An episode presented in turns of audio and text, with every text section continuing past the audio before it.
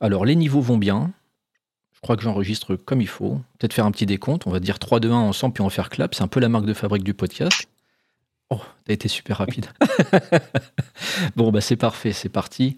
Mon invité aujourd'hui est Sidney Gavinier, un navigateur français avec une carrière impressionnante en solitaire et en équipage. Ses victoires et ses échecs font de lui une source d'inspiration pour les passionnés de voile et les amateurs d'aventure à travers le monde. Sans être exhaustif, l'expérience de Sydney, c'est 27 traversées de l'Atlantique, 4 tours du monde, 4 Cap Horn, 7 caps de Bonne-Espérance, vainqueur de la Volvo Ocean Race, du Tour d'Irlande, de la Sailing Arabia The Tour, deuxième de la Transat Lorient-Saint-Barth, deuxième de la Transat Jacques Vabre, trois records du monde, trois routes du Rhum, dont une victoire. Il a été formateur pour Oman Sail, et après cette carrière de course au large, il s'est mis au service des entreprises et des personnes en complétant son expérience acquise sur le terrain par un executive MBA, un master en coaching et un diplôme d'Equicoach. Sydney, est-ce qu'on peut dire de toi que tu es quelqu'un qui a de l'expérience? Bonjour Yann, et bonjour à tes auditeurs. Euh, bah oui, déjà, euh, vu mon âge, j'ai 54 ans, je crois que tu l'as pas dit dans le, portrait, mais euh, forcément, quand on a 54 ans, on a de l'expérience. Et en fait, quand on fait une transition, il y a une, il y a une, une période on a tendance à renier un peu notre passé. pour ma part, je me disais, je, je ne suis qu'un pauvre un marin sans importance, sans, sans expérience intéressante, justement. Et puis en fait, euh, c'est dans le MBA au contact des autres. Euh, le regard des autres, en fait, m'a m'a bien aidé parce que je me disais, mais pourquoi ils me regardent comme ça, ceux-là? Euh, C'était des profils d'ingénieurs, hein, globalement. Et moi, je les regardais aussi un peu avec des yeux bizarres hein, parce qu'on n'était pas du même monde. Et en fait, ça m'a permis, moi, de finalement, de, en me questionnant bah, de pourquoi ils me regardaient comme ça, de me retourner sur mon parcours et de recommencer à en prendre la pleine ampleur. Il m'a fallu un bon moment en fait euh, pour prendre la bonne ampleur et maintenant je, maintenant je comprends en fait toute la valeur qu'il y a dans ce que j'ai dans mon parcours. Mais c'est vrai que n'ayant fait que ce métier de coureur au large, on appelle ça en fait pendant 35 euh, ans, on va dire. Euh, bah, je me rendais pas compte qu'en fait c'était une expérience pleine de valeurs euh, au pluriel. Et après, bah, tout le jeu, c'est de, c'est de les comprendre, de les extraire et puis d'en tirer des enseignements. On comprend qu'on a de l'expérience dans le regard de l'autre? Euh, Pas forcément. En tout cas, le regard de l'autre, dans une transition, je pense qu'il est intéressant parce que parce que c'est un autre angle sur nous-mêmes. Et, et, bien sûr, euh, si j'ai fait une transition, c'est que, on va dire, j'ai sorti la tête du guidon, ce qui est quand même assez ce qui est unique, puisqu'en fait, on a tous des histoires uniques, mais ce qui est assez euh, commun aussi. Hein, j'ai dit tout à l'heure, j'ai 54 ans, ma transition, je l'ai faite en 2018, donc j'avais 50 ans. Euh, même si on est tous euh, individuellement extraordinaires, globalement, il y a quand même aussi des choses de vie. le fameux seuil de la quarantaine, enfin le passage de la quarantaine, la cinquantaine, soixantaine, je ne sais pas encore, mais cinquantaine, il y en a un. Euh, pour les femmes, il y a le, seuil de bah, euh, j'ai été mère et femme, et puis, puis un jour, bah, je me dis bon, bah, maintenant, je vais peut-être m'occuper de moi. Voilà, il y a, il y a toutes, ces, toutes ces phases de vie qui sont quand même assez hum, communes à nous tous. Et, euh, et donc, moi, ma transition et le regard des autres, il a été utile puisque je sortais à tête du guidon. Et sortir à tête du guidon, c'est sortir aussi d'un d'une conscience un peu limitée. Hein. Quand on a la tête dans le guidon, on peut, je fais le geste là euh, euh, de mettre un peu des, œillères euh, au bord de mes yeux. on va dire que quand on moi, la tête dans le guidon et, les œillères, en fait, c'est intéressant parce que j'ai fait une formation d'équi-coaching, donc en plus, je peux faire référence assez souvent à des choses de chevaux. Et on dit que les chevaux, en tant que proie, ils ont un regard large. Et nous, en tant que prédateurs, on a déjà, par nature, on a les yeux qui sont sur le devant du visage, alors que les proies sont sur le côté, les ont sur le côté. Donc nous, on a déjà un, regard focus et notre société nous fait euh, avancer euh, pleine balle pour aller chercher de la reconnaissance, etc. Et donc, on, focus encore plus. Et en fait, petit à petit, euh, je pense qu'on on, bah, on a besoin de on a besoin, plus on focus, moins on a de recul et moins notre conscience est élargie. Et c'est vrai que moi, ce que je fais maintenant, là, depuis 4 ans, c'est d'ouvrir ma conscience de plus en plus jusqu'à ce jusqu'à des choses assez euh, euh, incroyables, on va dire. Mais en tout cas, ça a commencé là à, m'arrêter. Et, et, la phase d'arrêt était quelque chose de très, très importante. Et cette phase d'arrêt, en termes de performance, pour moi, c'est quelque chose qui est euh, on se trompe souvent quand on a la tête dans le guidon, on ne, veut pas s'arrêter, on, ne veut pas perdre de temps. en fait, ces phases d'arrêt, par rapport à la conscience et la lucidité, elles sont, elles sont primordiales. Et pour moi, c'est des gains de temps. Maintenant, je me rends compte que c'est des gains de temps parce que, quel que soit notre domaine, euh, pour exploiter notre potentiel, il faut être lucide, il faut être dans la pleine possession de nos moyens, quels qu'ils soient. Et, euh, si on s'arrête pas, on perd en lucidité et puis on n'est pas en, on s'utilise pas. Tout le jeu, c'est de s'utiliser soi-même et son expérience au, bah, au, mieux de ce qu'on peut. Alors là, c'est la personne de plus de 50 ans qui est en train de, parler avec un recul impressionnant hein, sur, euh, à mon avis, un, nombre de, situations euh, qui ont pu être extrêmes, ou des situations de vie d'ailleurs, hein, qui t'ont permis de comprendre tout ça, d'intégrer tout ça, t'en rendre compte, alors certainement à l'occasion de cette transition dont tu parles. Euh, comment on devient marin au tout départ? Est-ce que c'était une vocation? Comment ça s'est passé le début de l'histoire de Sydney? Bah, Comme tout le monde, hein, je suis né du ventre de ma mère. Euh, et, en fait, quand je dis que comme tout le monde, c'est pas ironique, c'est une vérité, c'est qu'en fait, il y a quand même plein plein de choses qui, qui nous construisent ou qui plein de choses qui nous drivent euh, jusqu'à très tard, hein, pour moi, jusqu'à ce que je décide de leur relever la tête, qui, sont, ont leur source dans nos premières années. Euh, et en fait, moi, j'étais mes parents étaient divorcés pratiquement quand, je suis né. Euh, et donc, j'étais un enfant de, parents séparés qui se. et donc, comme beaucoup d'enfants de parents séparés, je, on, vit la culpabilité quand on est chez un de ne pas être chez l'autre, etc. Et donc, en fait, pour faire simple, ce que j'ai compris quand j'ai commencé à travailler sur moi, c'est que finalement, ma, ma force, euh, ma driving force, ce qui m'a poussé, qui m'a fait euh, réaliser des choses, hein, euh, des choses effectivement engagées, on va dire, c'était une, dynamique de fuite, en fait. Hein, en partant avec beaucoup de force, j'échappais à cette ah bah, ce tiraillement, en fait, hein, cet arrachement entre, entre un père et une mère. Et euh, il y a quelque chose qui me venait là quand je parlais de ça aussi, c'est que euh, je ne sais plus, ça vient de m'échapper. Tu pourras couper donc. bah, euh, certainement pas d'ailleurs, parce que je trouve passionnant ce, cette, analyse, parce que je me demande s'il n'y a pas un besoin de reconnaissance finalement avec ce que tu as dit là. Tu parles de, du divorce, etc. Est-ce qu'il n'y a pas un, besoin de reconnaissance euh, qui te tire et qui te pousse même, c'est marrant avec le vent, qui te pousse euh, euh, pour aller chercher des ressources complètement invraisemblables à l'intérieur de toi Si, si, bien sûr. C'est donc en fait, moi, en tant que parent, d'enfant de parents séparés, il y a une force qui est de, fuite, de fuir cette, cette, ce déchirement, on va dire. Euh, et puis effectivement, euh, moi, mon, mes parents, on en a souvent un sur deux qui, qui est un peu le plus notre héros. En ce qui me concerne, c'était mon père, qui était une personnalité très, euh, très, très forte et aussi très sombre. Et quand, quand il était jeune papa, il avait, il a fait ce qu'il pouvait avec sa vie. Et moi, j'étais le petit enfant qui sautait à, à, essayer de, bah, qu'il me voit, quoi.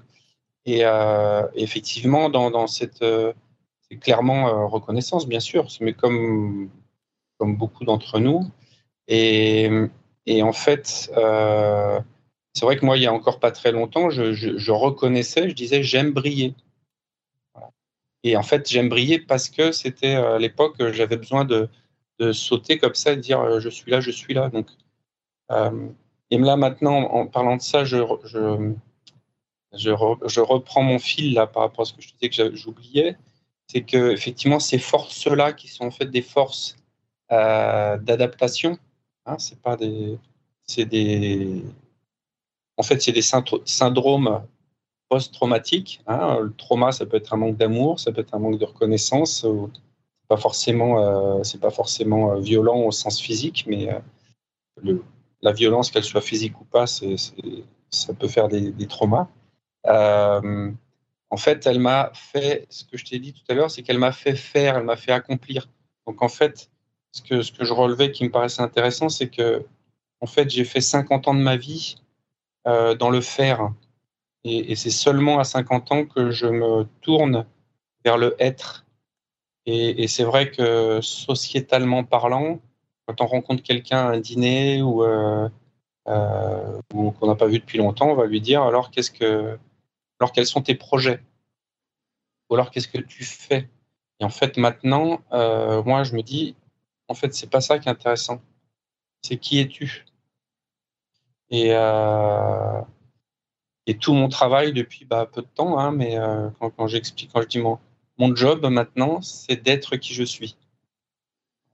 Et avant, c'était de, bah, c'était, c'était, euh, c'était de répondre à des comportements adaptatifs sur un autre comportement adaptatif sur un autre comportement adaptatif, qui fait qu'à chaque adaptation à, au petit trauma ou petit ou gros trauma qu'on traverse, bah, ça fait une couche euh, sur nous-mêmes, hein, comme une petite couche, euh, je sais pas, comme une couche de cuir, une couche de néoprène, peu importe, mais qui fait que notre, notre manteau, notre épaisseur est de plus en plus épaisse et que euh, effectivement à un moment donné, à 40, à 50 ans ou, au burn-out près, qui pour moi est, un cadeau du ciel, on pourrait revenir, mais bah, en fait, on, à force d'avoir un, une épaisseur euh, de plus en plus épaisse de, comportements adaptatifs, ben en fait, on ne, se, on ne sait plus qui nous sommes parce que notre, notre cœur est.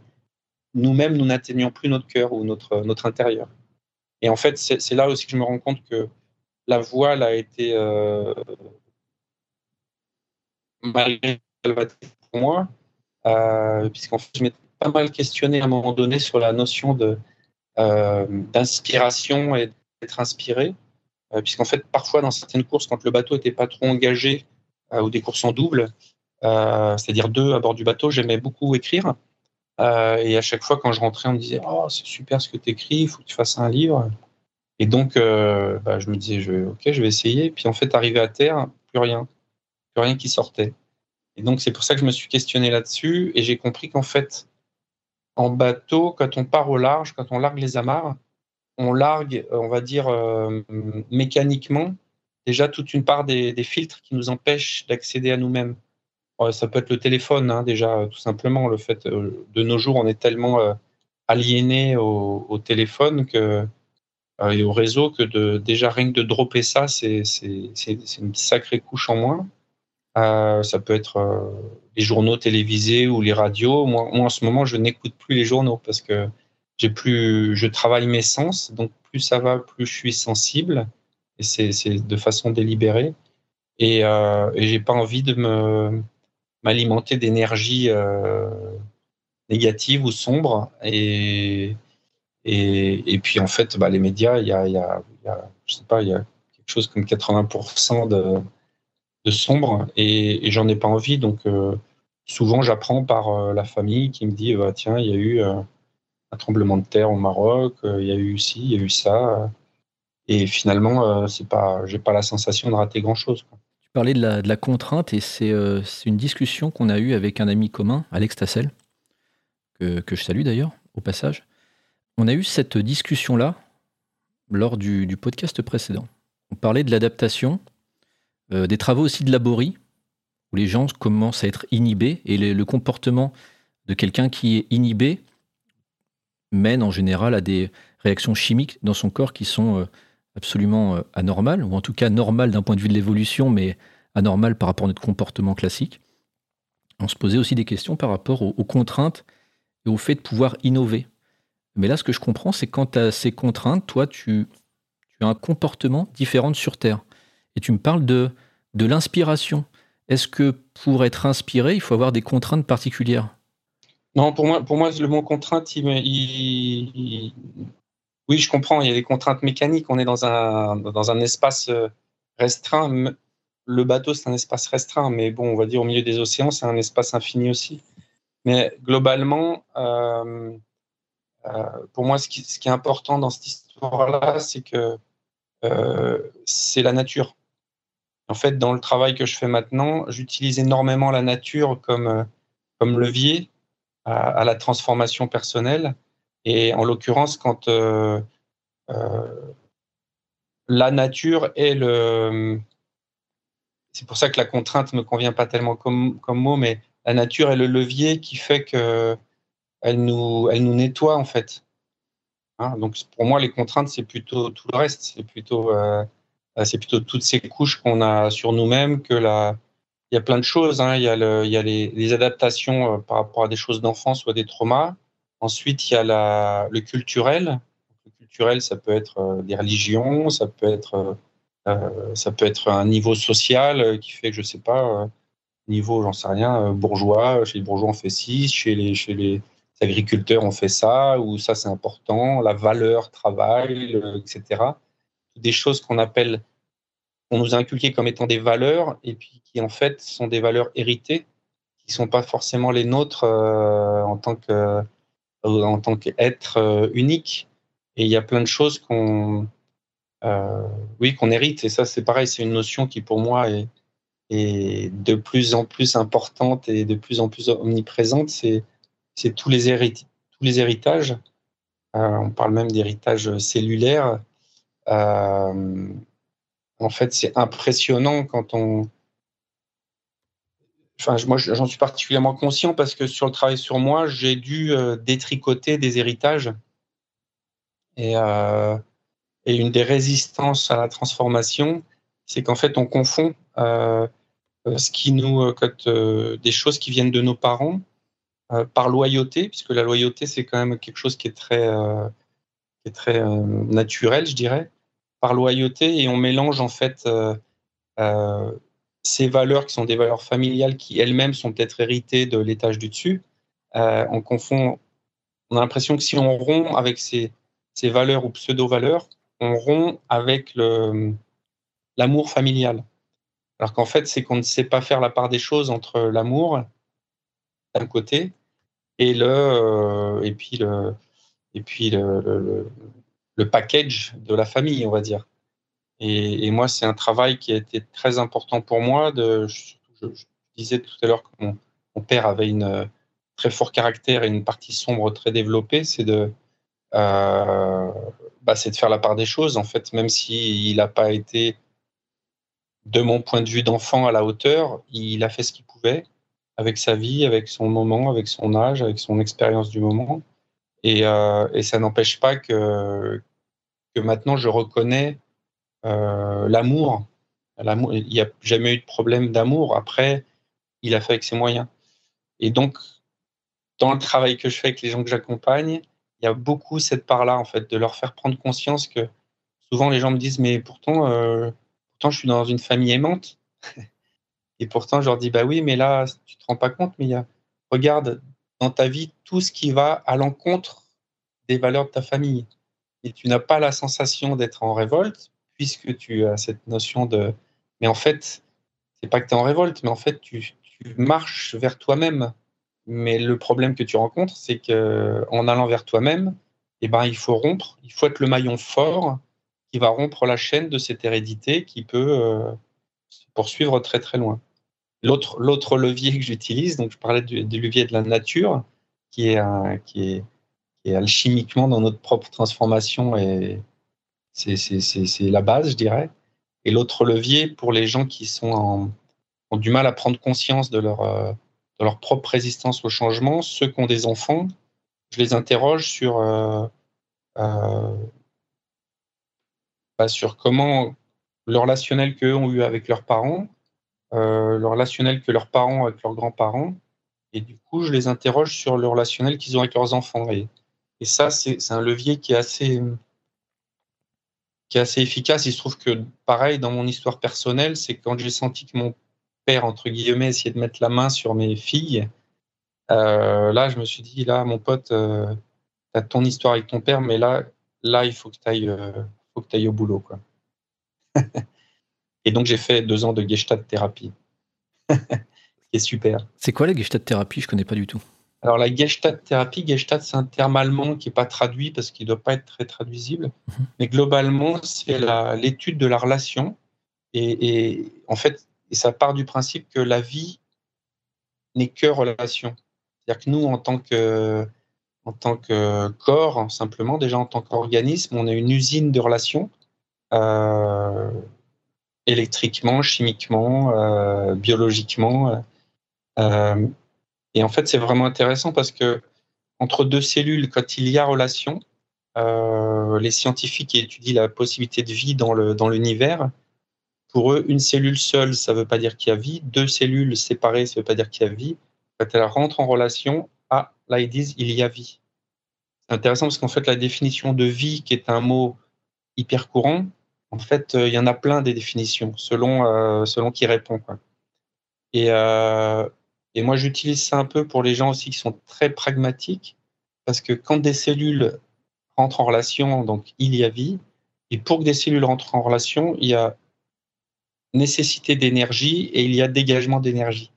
Donc en plus, ça me permet d'introduire cette notion d'énergie, c'est-à-dire quelque chose qu'on ne touche pas forcément, euh, mais qui existe. Et quand euh, euh, deux personnes sont en relation, donc nous, même si c'est par l'intermédiaire d'un réseau téléphonique, là, en ce moment, nous sommes en relation et il y a de l'énergie qui passe entre nous.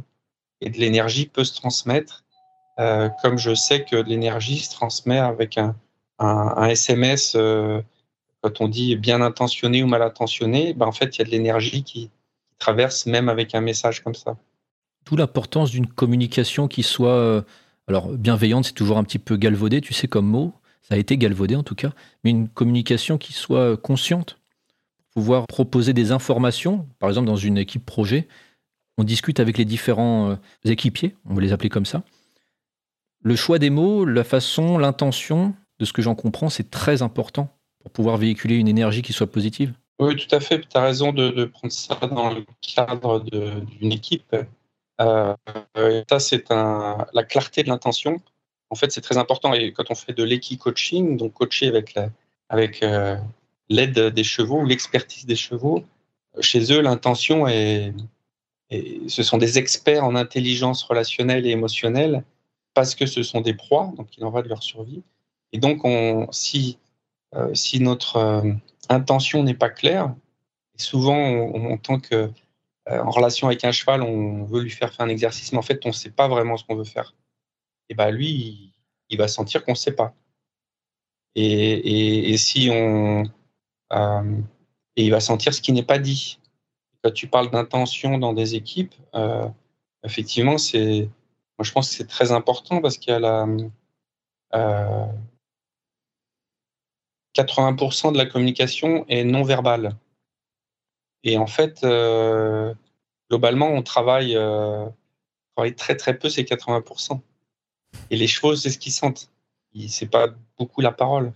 Donc en fait, nous, euh, moi, c'est quelque chose que dans mes, dans mes conférences, ateliers, j'essaye de vraiment faire prendre conscience de ça. C'est qu'il y a tellement de choses qui se passent dans, le, oui, dans, dans, dans ce qui n'est pas verbal. le contexte, le, avant d'aller rencontrer quelqu'un, de, bien se rappeler quel est le, quel est le contexte, qui je suis dans cette relation qui va s'ouvrir, qui je suis par rapport à l'autre personne, comment l'autre personne me, me, positionne aussi? Euh, euh, tout ce genre de choses, c'est des petites questions toutes simples. Quel est mon statut ou quel est son statut? C'est des petites choses tout simples qui sont essentielles. Moi, j'aime beaucoup. Euh, on parle un peu à bâton rompu, hein, mais j'aime beaucoup un.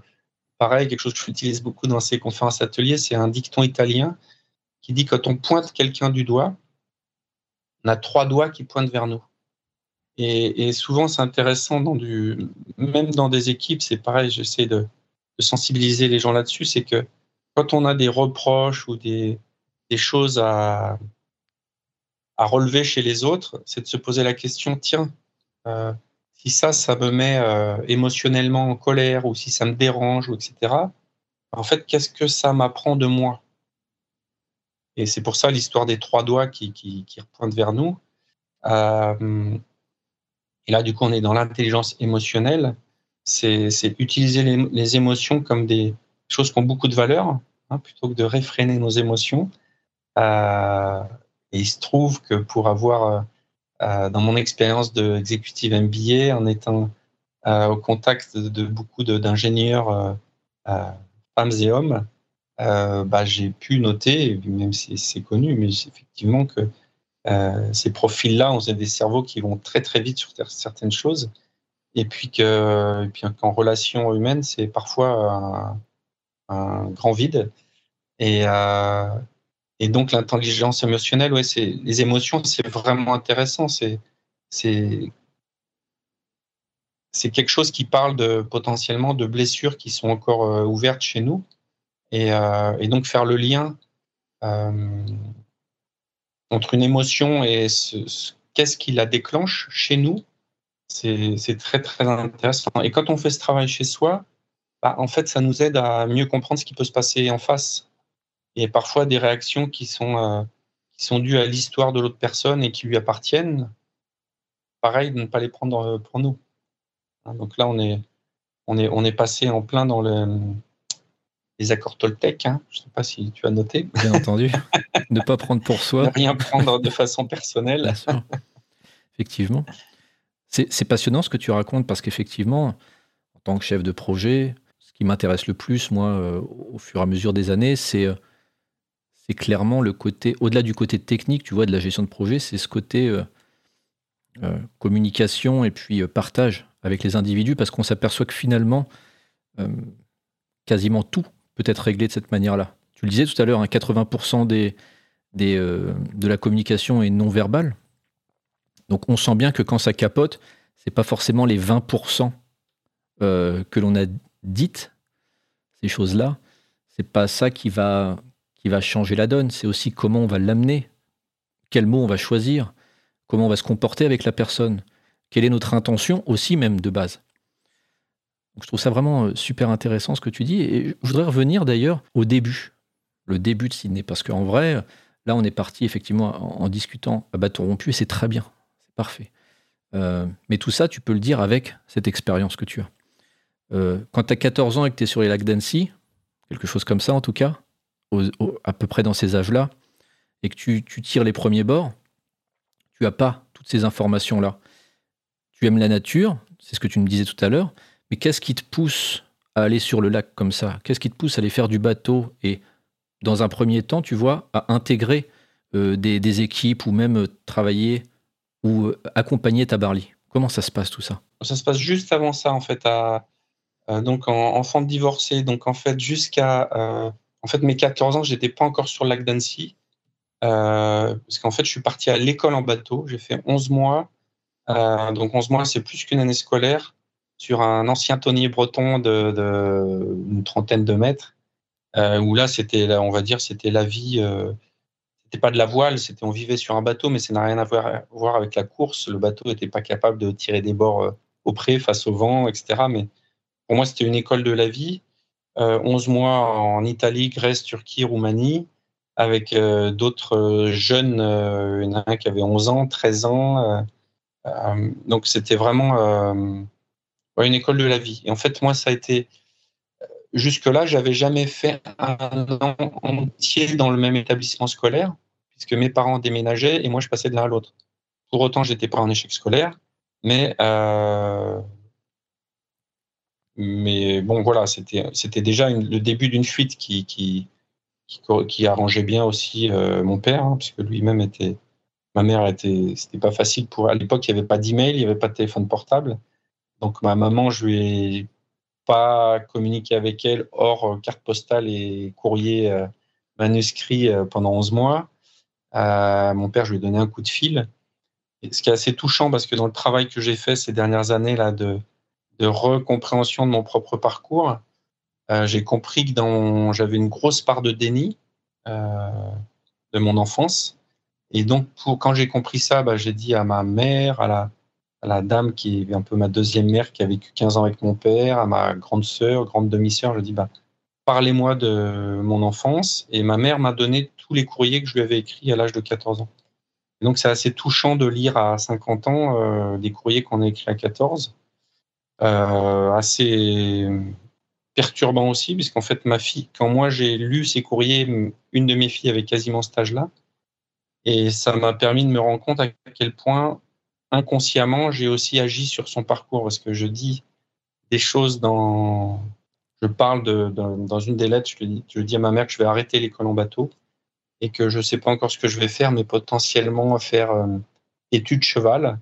Euh, et quand je retombe sur cette lettre, ma fille est en sport études cheval. Donc ça m'a bien secoué. Hein, tout à l'heure, on parlait des hérédités, euh, on parlait d'une conscience élargie et, donc par conséquent d'une conscience euh, pas étroite, on va dire. Et là, je me suis rendu compte en fait à quel point bah, j'ai influé sur le, oui, influé sur le parcours de ma fille et que et elle-même, elle a probablement fait pour me plaire, hein, comme moi, j'essayais de plaire à mon père à l'époque. Mais c'est assez marquant quand même, ça, touche. Et donc, en revenant de l'école en bateau, j'avais pas envie d'aller à l'école euh, traditionnelle. Euh, mais en rentrant moins d'un mois avant la rentrée scolaire, j'avais pas le choix. Euh, donc, je suis rentré en seconde. J'étais dix fois plus éveillé que la moyenne à, l'époque, puisque je venais de passer un 11 mois en mer. Je suis rentré seul d'Istanbul. J'ai fait Istanbul-Lyon en, train en trois jours. et et donc, euh, bah, je suis allé sur le lac avec mon ciré jaune et mes bottes. On m'a filé un laser, c'est le petit bateau. Et puis, euh, et puis voilà, ça, ça m'a donné une force, euh, une très grande force. Où à l'époque, je le mettais vraiment comme une qualité de. Je crois que c'est la force qu'on décrit par le mot engagement. Et c'est aussi quand j'ai arrêté en 2018, quand j'ai scolairement mis mes qualités sur un bout de papier, c'est aussi le, bah, c'est l'engagement qui est venu le, premier en pensant à ce moment-là, bah voilà, je vais rebâtir sur mes qualités. Il se trouve qu'au MBA, on parle beaucoup de engagement at work, engagement au travail.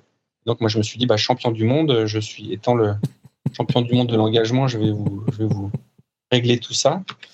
Et puis pour finir, quand on travaille dans l'accompagnement, bah, on comprend tout de suite que l'engagement, c'était à un moment donné, c'était une qualité et puis qu'à un autre moment, bah, ça devient mon principal défaut. Et puis pour finir, on ajuste les curseurs et on comprend que tout ça est une question de curseur. Et donc maintenant, je après être passé à de première qualité à premier défaut, bah maintenant je me dis non, en fait, c'est de quel engagement L'engagement envers soi-même, l'engagement. Euh, et c'est. Euh, en fait, tout est. C'est très important, la compréhension des mots euh, par exemple, parle, puisque tu parles de, gestion de projet, l'engagement dans un projet, en fait, l'histoire de chacun est importante pour comprendre la notion de l'engagement. Hein, parce que pour moi, l'engagement, c'est aussi quelque chose qui peut être très dangereux. S'engager derrière une mission d'une façon euh, totalement engagée et en fait en perdre la, la capacité à remettre en question et, par mon parcours, effectivement, j'ai eu des, accidents. Tu l'as pas dit dans mon, dans mon CV, dans mon palmarès, mais c'est quelque chose qui est important aussi. J'ai perdu un équipier. Euh, donc en fait, c'est.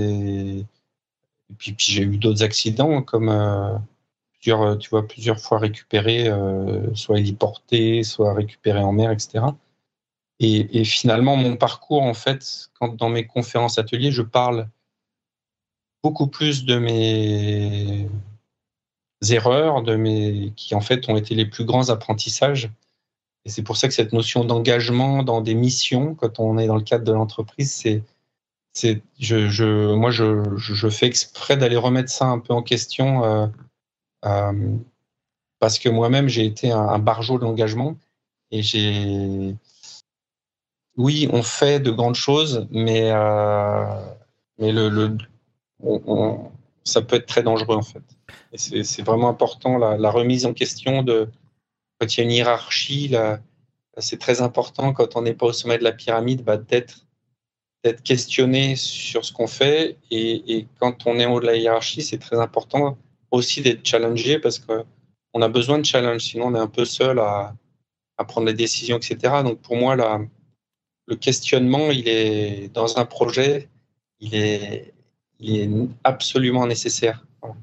Très bien. Alors, très intéressant parce que là, tu es en train de, parler de, effectivement, on doit jauger l'engagement, alors de ses équipiers, peut-être de soi-même en tant que chef de projet, ou en haut de la pyramide, comme tu dis, on pourrait définir ce qui est le haut de la pyramide. C'est quoi un skipper? Pour qu'on comprenne bien quelle a été ta vie pendant ces années, ces dizaines d'années? Je pense que c'est un peu pareil que dans toute carrière. Enfin, dès que je m'en fais, c'est qu'à un moment, au début, on est jeune euh, équipier, on, est, on arrive avec des qualités euh, particulières. Les miennes, c'était de venir du dériveur de, la voile olympique. Donc, c'est comme ça que j'ai eu mon premier contrat pro sur un bateau qui s'appelait La Poste. Euh, et on est hyper content. Après, nos qualités font que, bah, tiens, je suis un des meilleurs barreurs en étant un des plus jeunes, euh, qui fait que bah, ça se sait. Donc, la course suivante, je repars. Et puis, et là-dedans, ce qui est intéressant aussi, je pense que ça, dans des carrières, c'est un, un, peu un piège, c'est que quand on a fait une course autour du monde, et eh ben, on a une expérience d'une course autour du monde. Comme dans ce métier-là, l'expérience est très valorisée, eh ben, il y a des gens qui, simplement en en faisant une, et eh ben, ils prennent de la valeur dans le métier parce qu'ils en ont fait une et donc ils en font deux, donc ils reprennent la valeur. Puis en fait, oui, ils en fait une, mais ils peuvent être moyen bien et, euh, faire une carrière là-dessus. Et, et, donc, euh, là aussi, c'est pour ça que le questionnement est intéressant. C'est pas parce que, euh, oui, l'expérience est importante, mais ce qui compte, la performance, et ça, c'est vraiment important, c'est que la performance, elle n'est que ici et maintenant. Hmm. Le fameux ici et maintenant. Donc, ce qu'on a fait avant, c'est bien, mais la conscience, c'est la conscience de ce qui se passe euh, maintenant. Hein, c'est de qui je suis maintenant, c'est pas de ce que j'ai fait. On en parlait encore entre le, euh, le, savoir-faire, le savoir-être. ce que j'ai fait, bah, c'est OK, ça parle, mais c'est surtout qui je suis aujourd'hui.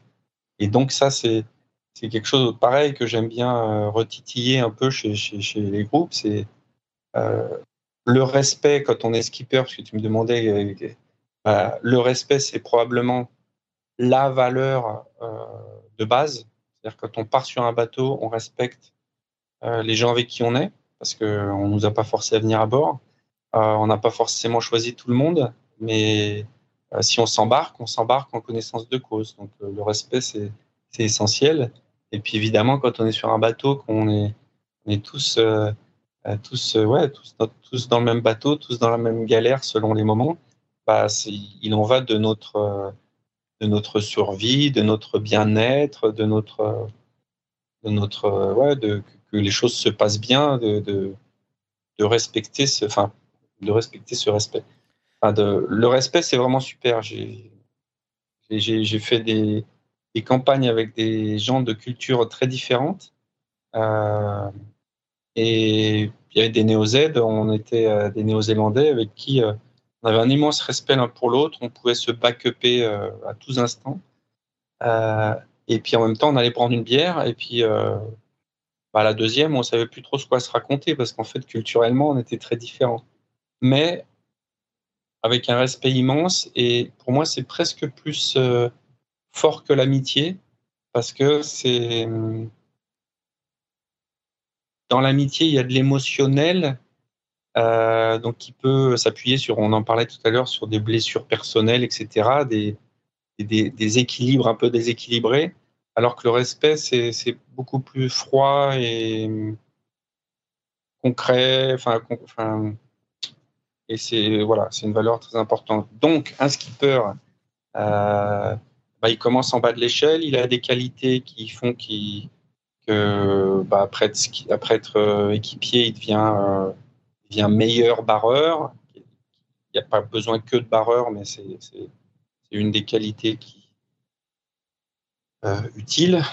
après, il devient chef de car, c'est-à-dire dans un projet, euh, tu as une petite équipe, euh, enfin, tu es responsable de ce qui se passe sur le pont avec ton, pendant ton quart. Mmh. Puis potentiellement, si tu as envie, si tu, si selon comment ça se passe, tu deviens euh, skipper. Et, et après, il y a la notion aussi d'aller chercher ses propres budgets. Donc mmh. là, dans une notion de chef de projet, aller chercher ses budgets, c'est, je pense que c'est tout un programme, ah oui. comme dans tout dans la vie. Mais peut-être ce qui est sur ce dossier-là de chercher les budgets, je pense que le, le fait d'incarner, euh, on parlait d'inspiration, donc incarner, charisme. Hein, donc charisme, il y, a il y a la notion de chair. Être dans sa chair, euh, elle est très importante. Donc savoir-faire, c'est une chose. Incarner, c'en est une autre. Incarner, c'est être dans sa chair. Et en fait, euh, moi, dans mon travail de, ces, de transformation là, depuis 4-5 ans, bah, au début de mon travail, je me suis rendu compte que je n'étais plus dans moi. Ça paraît bizarre à, dire, mais je le dis euh, sans, sans peur, parce que je l'ai vécu. C'est-à-dire qu'en fait, cette fameuse couche de, de, comportement adaptatif euh, devient tellement épaisse que, en fait, je, déjà, moi, je ne sais plus exactement qui, qui, qui y a à la base à l'intérieur. Et puis effectivement, je suis, euh, euh, je suis, ouais, j'étais plus dans moi. Et en fait, euh, déjà, c'est quelque chose qui est non sain. Hein, donc, quand c'est non sain, potentiellement, il y a du danger pas très loin. et puis moi, je parle du danger, ça peut être de la vie, mais ça peut être un danger financier, ça peut être un danger, je sais pas. et et je pense que pour aller chercher des budgets, euh, pour être inspirant quand on va chercher un budget, il faut être au plus proche de soi, puisqu'en fait, je pense que c'est ce que chacun cherche, consciemment ou pas, d'être soi-même. Donc, si quelqu'un est proche de lui-même, il en devient inspirant, parce que pour moi, quelqu'un d'inspirant, c'est quelqu'un qui est au contact de son, de son cœur. Et donc, si on est bien dans sa chair, si on est bien au contact de son, de son cœur, et ben, quand on va chercher un budget, on, revient un peu encore une fois dans la communication non verbale. On inspire, euh, on inspire de la sécurité, hein, et ça c'est chez les chevaux. Euh, mais l'être humain est comme les chevaux sans le savoir. C'est un, principe qui est de, base, qui est de fonctionnement, qui est de confort-inconfort. Quelqu'un qui est dans sa chair, euh, quand il arrive en face de nous, qu'il incarne, et ben en fait, il nous met dans le confort et donc on a tendance à aller vers lui.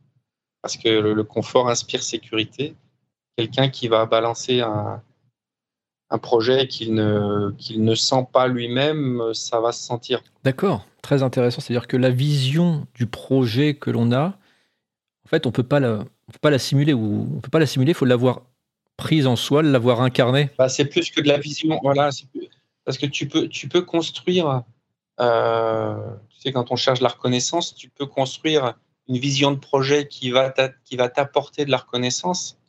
Mais si le truc est bancal, j'en sais rien, si c'est un projet immobilier, enfin, d'architecture plutôt, donc c'est pour ça que je dis s'il est bancal au sens euh, premier du terme, mhm. euh, bah, ça va. On est dans le non-sain. Hein, on est dans en fait une recherche de reconnaissance plutôt que d'une recherche de, quelque chose qui va dans le sens de la vie. Hein, c'est pour ça que moi, je suis très, euh, j'utilise beaucoup la nature et puis je ne l'ai pas dit jusqu'à maintenant, mais très inspiré aussi par les euh, sagesses euh, autochtones. donc, d'où la nature, puisque les, un une des, points communs avec toutes les sagesses autochtones, c'est l'amour de la nature. Et, en fait, pour moi, les choses qui sont saines, c'est les choses qui vont dans le sens de la, nature, de la, vie au, grand sens. Euh, et donc, euh, bah donc voilà, quand ça va pas dans ce sens-là, c'est bancal. Comment en entreprise on, pourrait transposer ça? Parce que il faut incarner des projets. Des fois, tu vois, ce sont des projets qu'on va te donner, on va te dire est-ce que tu veux travailler là-dessus? Ou il serait bien de travailler là-dessus? Alors, il y a, y a, le cas de l'entrepreneur qui lui va créer son projet et puis qui va, qui va avoir plus de, de latitude pour le prendre le projet puis le mener. Mais si tu es dans une entreprise, comment, comment on va transposer ce côté, tiens, je vais incarner euh, le produit, le projet, bah, je ne sais pas, et puis je vais le sentir bah, Pour moi, c'est très simple. Alors, je ne sais pas si c'est déjà has euh, mais pour moi, c'est la raison d'être. Moi, j'ai euh, dans mon premier module de, de MBA, on m'a parlé de Simon Sinek, qui est, je ne sais pas si tu connais, mais son, son Simon Sinek, c'est sur euh, YouTube, c'est lui qui a le plus de vues, c'est lui qui, nous explique que Apple, euh, enfin, qui a expliqué à Apple eux-mêmes que, en fait, il ne, fabriquait pas des téléphones au début, il fabriquait des, je j'ai plus la formule qui va avec, mais c'est en fait le fameux truc de Sinek, c'est le why, c'est-à-dire que c'est c'est trois cercles concentriques. À l'extérieur, on a le what, c'est-à-dire qu'est-ce qu'on l'on fait? Donc avoir un projet où on va fabriquer des choses. Et là, donc là, on est dans le savoir-faire. En général, oui, on sait ce qu'on fait. Ensuite, il y a le how, comment on le fait. Et à l'intérieur, euh, il y a le why, pourquoi on le fait. Et, je pense que quand on a un projet, euh, travailler de façon en atelier sur, euh, sur, le, sur le pourquoi du projet, bah, c'est très intéressant. Je, je, pense que ça devrait être. Je ne fais pas de la gestion de projet, mais je pense que ça devrait être la base et la base de sécurité. C'est-à-dire que si on ne trouve pas une, bonne raison d'être hein, et pas de faire, hein, les, mots être et faire euh, n'arrêtent pas de, s'entrechoquer. Euh, si on n'a pas une raison d'être euh, qui, fonctionne, qui est partagée, et c'est pour ça que je pense que c'est des ateliers de, travail qui sont très très intéressantes avant même de commencer parce que on se met à l'unisson, on comprend et la raison d'être, elle permet aussi de challenger. Hein, tout à l'heure, je parlais de l'importance de se questionner. Et pour moi, une raison d'être, elle permet à chaque fois qu'on est avec des, Y ou, plus de voix, hein, ou des ronds-points avec plein de voix devant nous, ce qui est une chance. Hein. on, espère avoir euh, cette difficulté de, décision le plus possible parce que ça veut dire qu'il y a de la richesse euh, et potentiellement de la créativité. Euh, mais la raison d'être, elle permet tiens, de se dire ok, je reviens en arrière à la, source plutôt que d'aller vers l'objectif, parce que ça c'est le piège. Hein. Euh, et moi, en tant que sportif, on, parle toujours de définition d'objectif. L'objectif, c'est bien, mais une fois qu'on l'a, on le laisse où il est. Et tout à l'heure, quand je te parlais de performance qui est ici et maintenant, quand on a un objectif, quand on fait des erreurs qu'on a ou qu'on rencontre de la de l'imprévu, mais ça, avec l'expérience, c'est quelque chose qu'on sait, c'est qu'on va toujours rencontrer de l'imprévu. Donc en fait, on se prépare à l'imprévu. Euh, si, on, fait une erreur, et tout le monde en fait, si on est trop focalisé sur l'objectif, on va tout de suite partir du présent et faire des allers-retours mentaux, entre, le présent, l'erreur qui vient de se produire, et l'objectif. Et en fait, c'est pas ça qui nous intéresse. Ce qui nous intéresse, c'est de gérer l'erreur du moment, qui peut être une micro-erreur ou une grosse erreur, et d'être là et bien présent pour, euh, gérer ce, ce moment-là. Donc, la raison d'être, elle, est elle est à la racine et elle permet, de, quand on avance, plutôt que de se tourner vers l'avant, de se tourner plutôt vers la racine et de se dire, OK, est-ce que si on prend cette voie-là qui se présente à nous, qui semble être une opportunité, euh, est-ce que cette opportunité est saine ou c'est un attrape-nigo? Bah, Je retourne vers ma raison d'être et je, OK, est-ce que ça match avec la raison d'être? Oui, bon, bah, on y va. Ou non, bah, c'est tentant, mais non, on n'y va pas parce que c'est pas, c'est pas, c'est pas, c'est pas nous. Et dans la notion de projet, dans, le même thème, moi, ce que je trouve très intéressant, et en fait, pareil, j'essaie d'attirer le, warning un petit peu là-dessus, l'attention, c'est que dans le mot projet, il y a se projeter. Il y a donc se, projeter, là, je, il s'agit d'un podcast, donc il n'y a pas la vidéo, mais euh, en fait, on se projette hors de nous. Hmm. Et comme je viens de défendre euh, le fait que la performance, elle est dans l'ici et maintenant, quand on se projette, potentiellement, on se, on se, on, s'éloigne de notre racine. Donc oui, l'intention que l'on a ou la, la vision que l'on a du futur, c'est bien, mais la vie se passe ici et maintenant. Donc, euh, une fois qu'on a. Une fois, pour moi, c'est vraiment intéressant en fait, de matcher euh, le projet et sa raison d'être. Mhm. Toujours, toujours euh, questionner la raison d'être, quelle que soit l'étape du projet. C'est ça que tu es en train de nous dire? Bah, Le projet qui, qui, voilà, qui va être, on va dire, dans le futur. et puis la raison d'être qui est, qui, est, qui est, à la racine. Hein, et puis, encore une fois, là, il y a un peu une loupe de, de la nature. C'est L'arbre, il a ses racines profondes dans la terre et ces, feuilles euh, sont en contact avec avec avec l'air ou avec le spirituel, hein, ces, images de et donc euh, d'être toujours en contact, pas qu'avec euh, ce qu'il y a là-haut dans, dans, les airs, même si oui c'est bien, mais toujours garder les pieds en terre. La verticalité, quoi, avec des bases solides, de manière à essayer de, de, tendre vers quelque chose qui est un objectif, mais qui pourra peut-être être revu de proche en proche pour qu'il pour qu'il corresponde et qu'il soit en accord avec euh, le être, la raison d'être. Oui, et puis dans, dans, notre préparation, on a échangé une ou deux fois au téléphone. tu avais parlé de, de bon sens.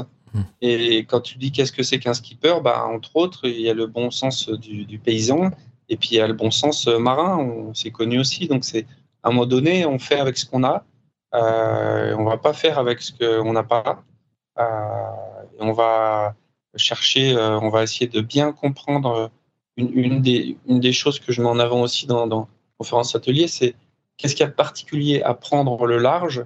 C'est que quand on prend le large, on fait avec les moyens du bord. Encore une expression qui est, importante. Et, et, donc, les moyens du bord, bah, on peut dépendre de la préparation. On embarque euh, ce qu'on veut. Euh, Est-ce qu'on veut la légèreté? On embarque peu. Est-ce qu'on veut la fiabilité? Et on embarque euh, voilà Est-ce qu'on embarque des profils spécialisés et comme on aura un problème qui sera jamais une spécialité, qui sera toujours entre deux, eh ben on sera baisé, pardon, mais c'est le cas. Euh, ou est-ce qu'on au, contraire on, on, on, embarque des profils euh, spectre plus large, des gens qui humainement euh, vont mieux s'entendre, plutôt que de se dire que c'est pas important, puis qu'en fait, moi il m'est arrivé quand tu dis qu'est-ce que c'est la vie de marin, il m'est arrivé de faire une étape sur Puma de tour du monde. On partait de Chine vers Rio, donc on passe le Cap Horn, 40 jours de mer. Au bout de 10 jours, il y a un équipier qui ne me parlait plus, qui me tournait le dos. Comment on réagit dans ces cas-là? Quand un équipier, quand bah, quelqu'un de l'équipe, tu vois. Euh, bah, j'ai fait avec, j'ai fait avec, voilà. Euh, j'ai j'ai fait avec et euh, je me suis questionné. Je me suis dit, qu'est-ce, qui, qu'est-ce que je fais pour que hmm. ça se passe? euh, Est-ce qu'on se remet soi en question dans un premier temps? Est-ce qu'on on, porte la faute sur l'autre? Comment ça se passe? C'est quoi l'état d'esprit dans ce moment-là et, quelle idée bah, on a? Est-ce qu'on veut en sortir ou est-ce qu'on reste posé sur ses, posté sur ses positions? Bah moi, je me suis, moi, je me suis beaucoup questionné. Après, est-ce qu'à ce moment-là, j'avais tout le recul, toute la conscience pour avoir une bonne analyse de moi-même? Euh, Probablement pas. Euh, après, l'autre chose qui est importante, c'est que là, on est dans un système hiérarchique euh, où moi, j'étais. Il y avait un équipier, il y avait un chef de car, il y avait un skipper. il se trouve que là, on fonctionnait avec un skipper qui était qui est quelqu'un qui est, qui, est, qui, est, très bon dans le business parce qu'en fait, je pense que c'est un profil très courant euh, qui est un très bon manager au sens de se manager sa propre carrière. Donc en fait, il, savait mettre de l'eau sur le, de l'huile sur le feu de son propre navire pour que, pour lui être au-dessus de la mêlée. Mais euh, et donc clairement c'était pas quelque chose de sain. Donc euh, là, c'est pour ça que c'est encore une fois l'histoire de raison d'être, elle est intéressante parce que à un moment donné, ce qui est intéressant aussi dans un projet, c'est que la, raison d'être des individus ait une part de, convergence ou de point commun avec la raison d'être du projet. Il faut que. Euh, enfin, il faut. Il est mieux. J'aime pas, dire ça, mais euh, c'est important que qu'il y ait un développement personnel euh, dans un enfin, dans un dans une démarche collective c'est comme ça que, chacun, quand on parle d'engagement, c'est comme ça que chacun va y mettre le plus possible. Hein, Est-ce que tu dirais... chose que je peux te, dire de ce côté-là, c'est que la notion de performance, du mot performance, hein, tout à l'heure je te parlais de la, du mot vie, mm, mm. Euh, qui peut être très différent selon qui donne la définition. Le mot performance, quand j'étais jeune, sportif, euh, euh, partait au combat, en mission, c'est tous les mots que j'utilisais. Bah, le relationnel, le plaisir, ça n'avait aucune importance à ce moment-là. Mais à ce moment-là, je confondais le mot performance avec le résultat. Donc le résultat, c'est un chiffre, c'est une position dans une ranking, c'est des choses comme ça. C'est un bilan, euh, un bilan comptable. Ça, c'est un résultat. Alors que maintenant, euh, puisque je me suis questionné en arrêtant la course, je me suis dit est-ce que, la performance ne m'intéresse plus? Je me suis dit, si, si, si, euh, toujours. Mais en revanche, la notion de performance a évolué pour moi. C'est le résultat fait partie d'une performance plus large, Et d'ailleurs, le mot performance nous vient de l'anglais to perform. Ça vient du monde de la, course à, cheval.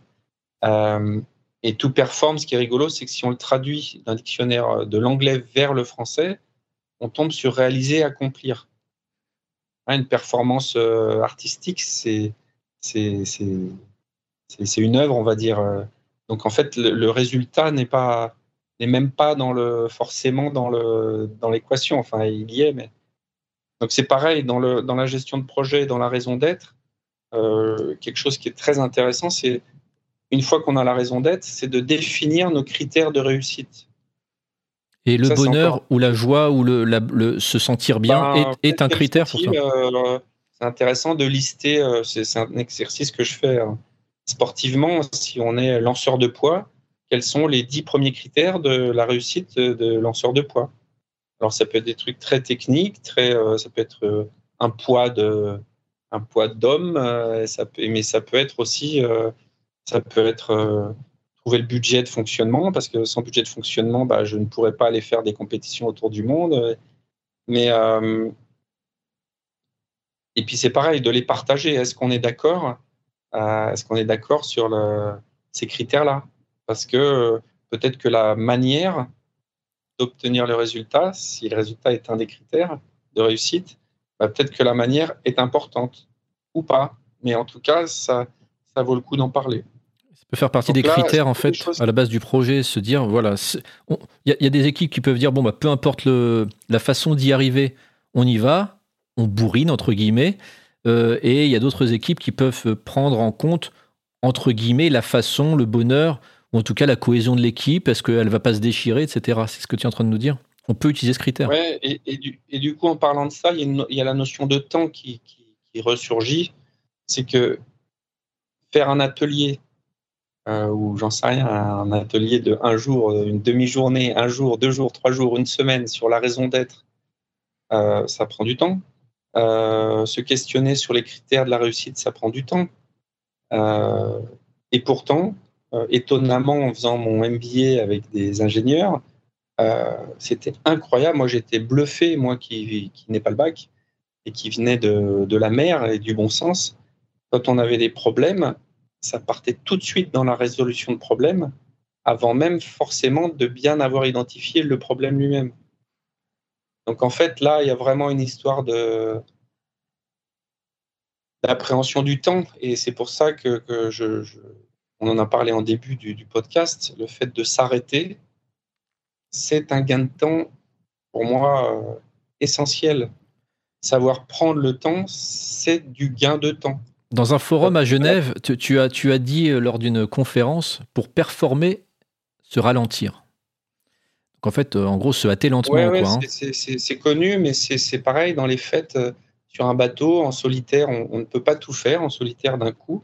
Donc c'est une, notion de gestion des priorités.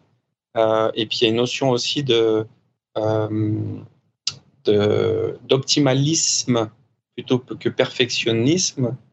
En solitaire, on ne peut pas être perfectionniste parce que et dans la vie, c'est vraiment intéressant aussi, c'est que perfectionniste ne sera jamais heureux. Alors que optimaliste, ça rejoint ce que je disais par rapport à, à, à la spécificité de prendre le large et de faire avec les moyens du bord quand on est optimaliste, bah, on, utilise tout ce qu'on peut, on fait de notre mieux avec ce qu'on a et on est bien plus heureux. Ah oui, il y a la loi de Pareto là-dedans, hein, avec les 80-20. Euh, est-ce que ça sert vraiment d'avoir 100% alors qu'on peut mettre 20% d'énergie pour avoir 80% du résultat? Effectivement, c'est des choses qu'on peut se bah, poser comme question. Cette notion, effectivement, c'est. Euh, je te disais qu'en étant jeune, j'étais, je partais au combat, euh, etc. En fait, je me battais avec la vie. Et maintenant, euh, j'ai bien plus cette notion de, danser avec la vie. Et, c'est vrai que je, maintenant, le sourire et joie sont des marqueurs de la performance. Et si dans une équipe, moi en venant de l'extérieur, je note qu'il n'y a pas de sourire ou pas de joie, je suis à peu près, je vais, je vais questionner parce que je, y a on peut avoir des résultats parfois, mais sur le long terme, il y a, un truc, il y a un loup. Il y a du stress finalement dans une réalisation, donc c'est possible qu'à un certain moment, on soit tous un petit peu plus fermés parce qu'on est focalisé sur peut-être d'ailleurs le ici et maintenant, la tâche est réalisée. Comment tu vois toi le stress Parce qu'en plus tu l'as vécu hein, à bord de, bateaux, à bord de, grandes courses. Ta vision du stress dans la réalisation? Bah Pour moi, le stress, il est, euh, il est diminuant. Hein. Là, j'étais encore sur un départ de course euh, ce week-end dernier, la solitaire de Figaro, et des gens, toujours cette formule, ah mais pour certains, le stress est bon. Euh, moi, j'y crois pas. Euh, moi, en tant que sportif, j'ai vécu ces fameux moments de, on appelle ça le, tu sais, la, performance sans, en totale décontraction. Euh, le flow quelque part. Hein. Le flow, voilà. J'ai vécu ça sur un départ de route du Rhum, sur un, mode 70, un multi One Design 70 pieds, donc un trimaran de 21 pieds, une vraie, euh, une vraie Formule 1 très très dangereuse euh, qui peut chavirer en équipage, donc en double, je t'en parle pas, et en solitaire non plus. Tu peux nous expliquer ce euh, moment et euh, tu peux nous le raconter comme tu, bah, l'imagines? En fait, le, le départ de cette route du Rhum, j'ai pris le départ dans la seconde du coup de canon au bateau comité, c'est-à-dire que sur une ligne de départ, il y a toujours un endroit favorable. Et avec les autres bateaux qui étaient des bateaux qui avaient Loïc Perron, qui, gagne la course après. Hein. Euh, il y avait Thomas Coville, il y avait Joyon, donc des grands noms, des grands sponsors, des grands bateaux, et qui étaient 500 euh, mètres derrière, 600 mètres derrière. Et, et à ce moment-là, et moi je l'ai fait dans une décontraction, mais euh, magnifique. Et je me lance pas des fleurs, c'est simplement je, je, c'était un. Là, typiquement, c'était un moment de joie, quoi. C'était, il y avait une, il y avait tout un toute une préparation qui était, qui était travaillée à l'entraînement, etc., que, que j'ai, qu'on a déroulé, enfin que j'ai déroulé, mais je dis on, puisqu'en fait, on l'a mis au point à, plusieurs. Après, moi, je la réalise seul avec le bateau, mais pour moi, c'est, c'est, c'est, une réalisation collective. Euh, j'ai déposé l'équipage euh, dans la zone donnée, au moment donné. La position de l'endroit où on les dépose, il a été on l'a construit en, passant près du fameux comité à 130 degrés du vent, ce qui fait que quand on fait demi-tour, eh ben, on est à 50 degrés du vent, ce qui est une ligne d'arrivée au près. Donc en fait, tout était euh, construit et, vraiment c'était un plaisir. Je passe sur une coque, euh, euh, enfin avec le bateau à sa pleine vitesse. Donc et à ce moment-là, c'est pas, moi je suis pas meilleur que les autres c'est sûr que non. En revanche, c'est sûr que moi, à ce moment-là, j'utilisais mon, savoir-faire, justement, mon expérience, euh, mon outil, euh, le bateau, bah, très proche du maximum des possibilités. Ça, c'est sûr. Et c'est un délice, en fait. Et en fait, à ce moment-là, le, résultat, je dirais dans un moment de flow, là, si c'est un peu ça la petite parenthèse qu'on fait, le résultat, en fait, il est, il est, je pense qu'il est même pas important. En fait, on est dans le, on est dans l'être, euh, on est totalement dans l'instant présent, et c'est, et c'est une merveille. C'est une merveille, c'est un délice.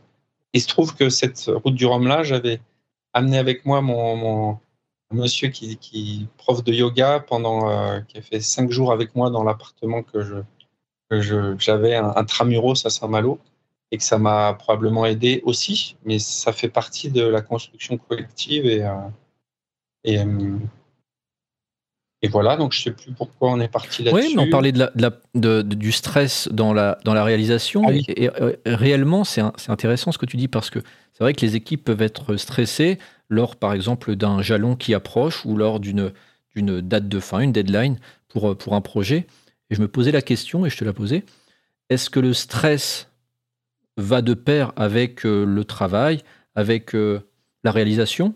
Ou est-ce que, au contraire, on peut imaginer qu'on pourrait travailler sans stress en ayant les mêmes performances Et toi, tu me dis que finalement, le bah. bonheur, en tout cas être heureux, être assez détendu, si on a bien préparé, ça peut être une clé à diminuer fortement le stress. Bah, en fait, euh, pour moi, est-ce que le stress fait partie de, des approches de deadline? Euh, bah, pour moi, tout à l'heure, on parlait dans un autre sujet de, des hérédités, hein, des hérédités familiales. Mais ça, pour moi, c'est une hérédité. C'est-à-dire que c'est un, si dans certains cas, je pense très souvent, les gens vont se dire s'il n'y a pas de stress, c'est qu'on n'est pas à fond. Et pour moi, c'est une vraie connerie. C'est c'est voilà typiquement quelque chose qui est construit en tant que valeur, et en fait c'est pour ça que c'est intéressant de remettre en question tout, y compris les valeurs, et c'est pour ça que c'est intéressant de, de, de, bien passer du temps à définir nos critères de réussite, parce que euh, dans un projet, et même si c'est pas mon domaine, ça me paraît du bon sens. S'il y a du commercial, c'est-à-dire si c'est un projet qu'on délivre, euh, l'état d'être, l'état d'esprit, l'état d'être de l'équipe qui qui fait le projet euh, par rapport au client est très important parce qu'on, quand je parlais d'un carnet de, on va émaner. Donc même si au jour J, eh ben, eh ben, on a 24 heures de retard, eh ben, si on est si n'est pas dans le stress, parce qu'on sent qu'on est euh, dans l'optimalisme, qu'on a fait le mieux avec, euh, je ne sais pas si, si on s'est fait hacker son, le, réseau, je ne sais, enfin, des, des, choses complètement improbables viennent, eh ben, ben, en fait, ça va être compris. Et, le client va se dire, bah, j'ai, euh, je travaille avec des gens fiables. Hein, et, au contraire, le stress, je pense que ça se, ça se sent. Moi, je suis, euh, euh, j'ai une, espèce de, une espèce de, de, mantra que j'ai envie de proposer à chaque fois que je vais voir des équipes, c'est sentir, ressentir, donc, dans le ressentir, il y a, la, répétition de sentir, c'est comme si, mais sentir, ressentir, et puis euh, et s'adapter. Hmm. Ce qui est en fait quelque chose qui, je pense, est très féminin aussi.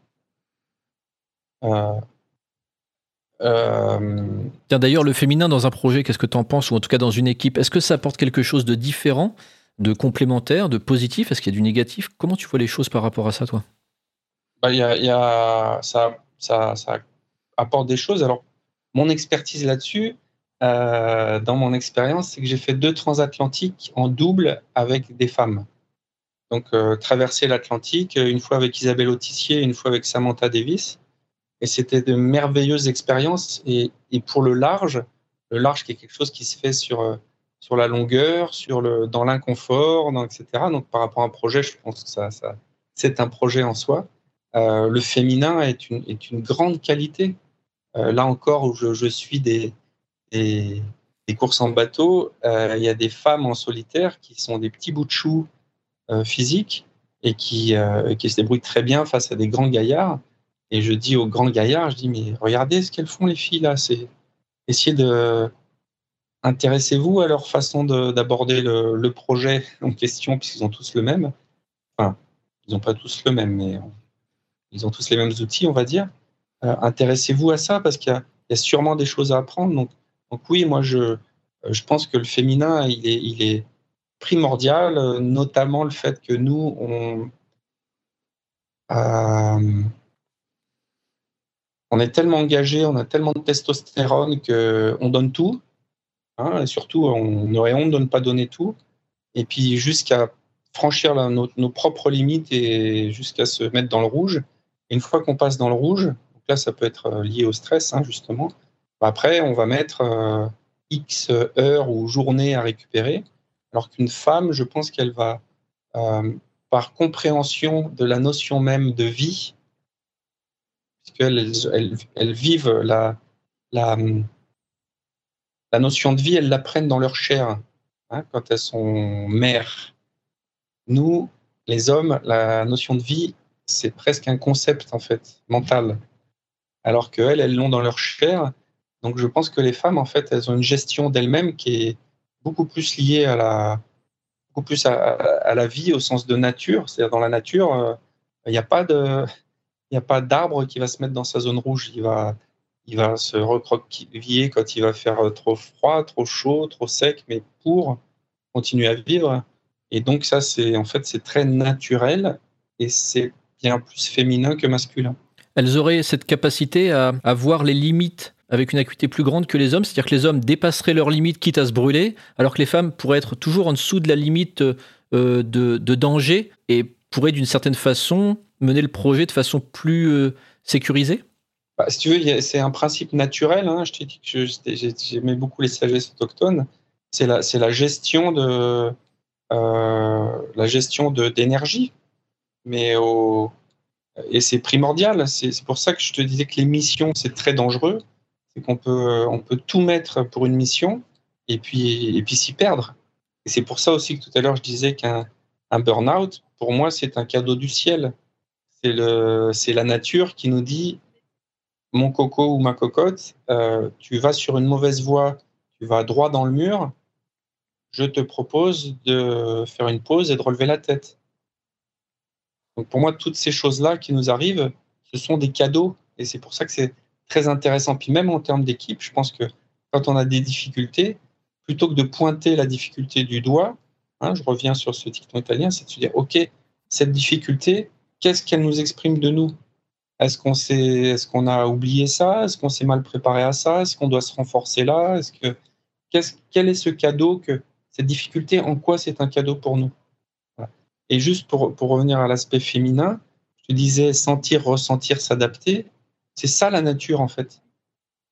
La nature, c'est un principe de nature, un principe naturel. C'est la nature nous nous enseigne ça. Elle, elle sent, elle ressent, elle s'adapte. Et, euh, un projet. Euh, euh, et, l'homme, il, est plutôt dans la rigidité. La testostérone, c'est un truc de, bas du front. Voilà, alors c'est parfois utile, mais globalement, c'est toute façon tout est utile. Tout dépend euh, quand et comment on l'utilise. Ouais, c'est du pragmatisme, optimalisme, tu, tu, disais tout à l'heure. Voilà, il y a ça. Une autre chose qui pourrait un peu évoquer ça aussi, c'est que quand je parlais de ma différence de vision entre l'engagement quand j'étais jeune et maintenant, c'est aussi une autre façon de dire les choses, c'est que toute qualité a son, sa face cachée ou son défaut. Hein, ou d'autres façons de dire, c'est que s'il y a de l'ombre, c'est qu'il y a de la lumière pour créer de l'ombre. Et s'il y a de la lumière, bah, il y a forcément de l'ombre. Donc ça, c'est très, c'est très enrichissant de, de, regarder le, bah, la face cachée des choses. Hein, et c'est pareil, dans une équipe, de se questionner, tiens, euh, euh, tout va bien. tu as parlé d'un burn-out. Toi, c'est ce que tu as vécu, le burn-out? Je crois pas. Euh, enfin, c'est pas le. Je l'ai pas, je l'ai pas verbalisé comme ça. Mhm. Après, euh, euh, moi, étant quelqu'un de très intense, la vie m'a parlé, a dû me parler avec des, une intensité d'événements qui, que je puisse entendre. Hein, justement, pas de façon très euh, sentir, ressentir, s'adapter, c'était pas tellement le cas.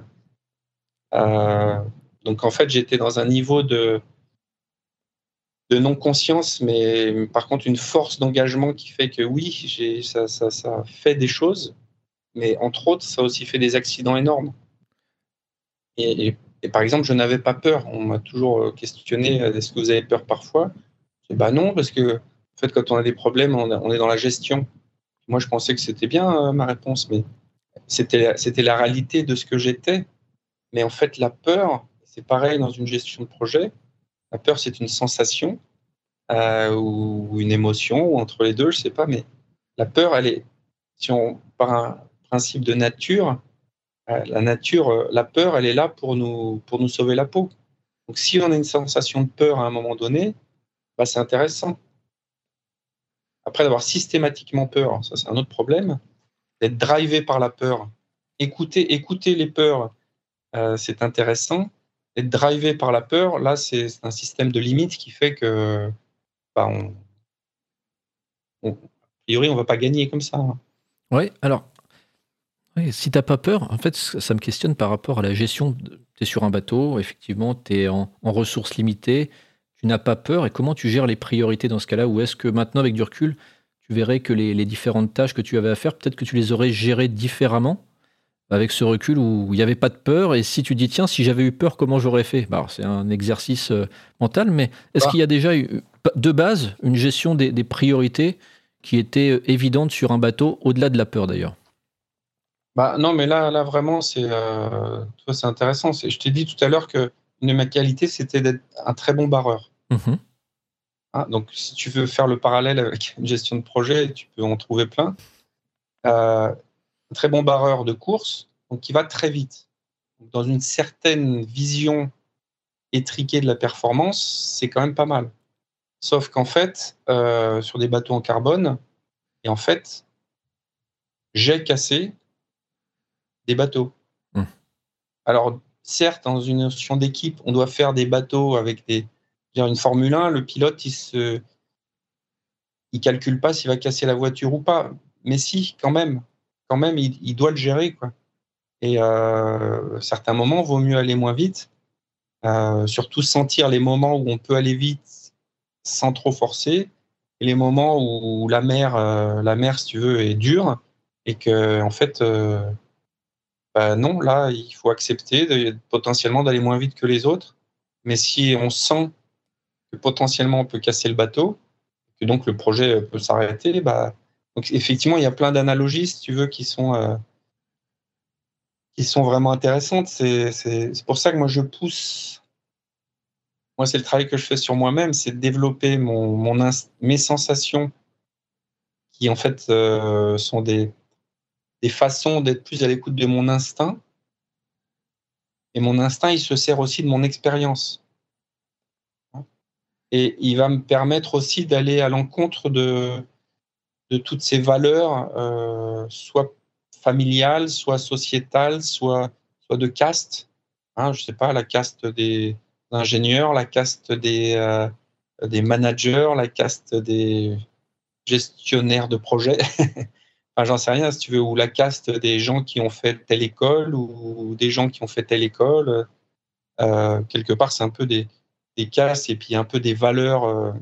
C'est pour ça que le mot valeur, pour moi, j'ai vraiment envie de le mettre entre guillemets parce que des, choses qui sont érigées en valeur, mais si notre instinct, si nos sens, notre instinct nous parle, écoutons-le, même si ça va, soi-disant à, l'inverse d'une valeur euh, héritée. Parce que parce qu'en fait, l'instinct, il est bien plus précis il est dans le sentir, ressentir, s'adapter. Et ça, et ça c'est pour ça que écouter son instinct, pour moi, c'est très féminin. Comment on s'entraîne à, écouter son instinct? Parce qu'il y a plein de gens qui parfois ne, peuvent plus avoir accès à leur instinct. Ils sont mis par des années, je ne sais pas, hein, ça peut être d'études ou alors euh, de formatage social ou autre. L'instinct n'est plus, euh, n'est plus là. En tout cas, ils l'entendent plus. Il est certainement là. Comment on fait pour avoir de nouveau accès à son instinct? Bah, écoute, j'espère qu'après ton podcast, il y a plein de gens qui seront intéressés pour venir faire des stages. Mais, euh, non, non, bah, de façon très simple, hein, euh, en marchant pieds nus euh, dans l'herbe, sur la terre, ou dans le sable. Retour à la et nature. Puis de ressentir. Non, mais je dis ça pas de façon ironique, c'est et puis de sentir ce qui se passe sous nos pieds. Parce qu'en fait, marcher pieds nus dans l'herbe, c'est un geste qui est qui n'est plus courant. Oui, tu as raison. En fait, de nos jours. Euh, moi, après la route du Rhum en 2018, euh, je vais chez euh, un des grands cabinets de conseil à, la Défense. Mhm. Moi, je sors de trois semaines en mer. J'arrive là, j'ai été, mon corps a été choqué en fait par le, par le béton. Et je me suis dit, mais où est la Terre? Je me suis dit, la Terre, elle est à des dizaines de mètres et sous des tonnes de béton. Et donc, quand on parle d'instinct, on est dans des cabinets de conseil hein, qui font, euh, dont on entend beaucoup parler. Euh, oui, il y a des techniques, oui, il y, a y plein de choses qui fonctionnent, il y a des systèmes, il y a des process, etc. Mais au bout du compte, euh, et dans les accidents que j'ai vécus, parfois j'ai suivi les process de sécurité, et ben j'aurais mieux fait de pas les suivre. Et, euh, donc oui, les process sont importants, il faut qu'ils existent. Et au bout du compte, quand on parle de la performance, c'est ici et maintenant. Ben, le ici et maintenant, il est toujours différent de ce des cas qu'on a prévus dans les livres. Donc en fait, euh, euh, comment retrouver ses sens? Bah oui, en marchant pieds nus. En, moi, j'ai fait un stage d'une semaine en forêt de Brocéliande où on faisait ça, on, on travaillait ses sens. Donc les sens, ils sont pas compliqués, hein, c'est pas, pas des choses abstraites, c'est le toucher, euh, l'ouïe, euh, l'odorat, le goût, euh, qu'est-ce que j'ai oublié La vue La vue, voilà. Donc en fait, c'est comment retrouver ses sens? Ben, En les travaillant de façon séparée, par exemple. Donc de la vue, comment on la travaille? Ben, En marchant tranquillement, et puis en regardant des choses sous nos pieds, puis après de regarder, puis d'ouvrir notre champ de, de regard. Hein, puis d'ailleurs, dans la gestion de projet, avoir un regard large, bah, c'est très important, je pense. Euh, ça, touche à la lucidité. travailler la vue comme ça, puis après revenir dans le dans l'infiniment petit, puis de repartir de, à un moment donné, de finalement de ne rien fixer, simplement d'essayer de, de, voir au plus large, de, tu vois, de façon, euh, on appelle ça le regard large, voilà, c'est euh, de, changer ses focus, ces choses comme ça. On peut faire pareil après avec Louis, en, marchant tranquillement, toujours pareil dans la nature, et puis écouter bah, les, le craquement sous nos pieds. Puis à un moment donné, la voiture qui passe au loin dans la vallée. Euh, mais je te dis dans la vallée parce que c'est sûr que c'est mieux de le faire dans la nature, mais si on n'a pas le choix et qu'on fait avec les moyens du bord, on peut le faire en marchant dans la rue à Paris aussi. Hein, mon pied nu, euh, ça va se voir, mais c'est pas interdit.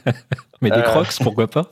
mais on peut, on peut travailler, euh, on peut travailler les autres sens dans la rue, hein, où on peut s'asseoir sur un banc public et puis écouter aux proches, au loin, et puis s'apercevoir de la richesse de, de ce qui se passe autour et puis de notre propre capacité. Et globalement, si tu veux, quand on est déconnecté de nos sens, ce travail-là sur nos sens, c'est un début de retour à soi et de dialogue avec soi-même. Quand on s'aperçoit qu'on a ces capacités alors qu'on s'en rappelle plus, c'est vachement intéressant. Et, pourquoi potentiellement on les a plus? Bah Parce que justement, on a fait beaucoup d'écoles, on a appris beaucoup de process, on doit respecter beaucoup de, schémas, etc.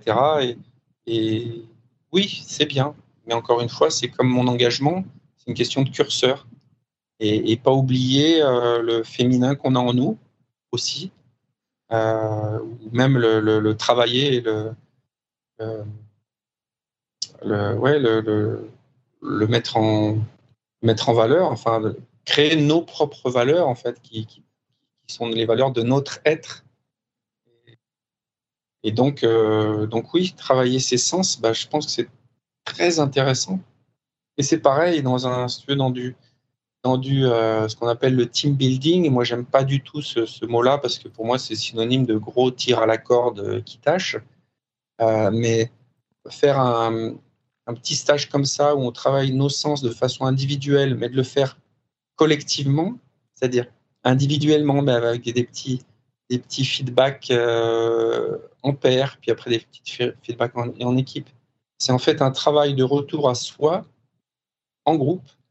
En fait, en soi, euh, c'est de la cohésion parce que en travailler le, cœur de soi devant et avec les autres, c'est de la cohésion. Donc c'est et la cohésion, c'est une autre façon de parler de team building, hein, mais c'est de, se découvrir des points communs aussi euh, en tant qu'être, en tant qu'être vivant. Ah bah tiens, nous avons des points communs par nature. Hein, je, m'arrête bien, enfin je, souligne l'expression par nature, parce qu'il y, a plein d'expressions qu'on utilise sans, sans les entendre en fait, enfin sans, sans écouter. Parler de burn-out, si on dit que c'est une maladie. Le euh, maladie le maladie, voilà. Donc c'est très chouette parfois de revenir tout simplement à, à, la racine des, mmh. des, mots aussi et de ce qu'on dit. La langue des oiseaux. Voilà.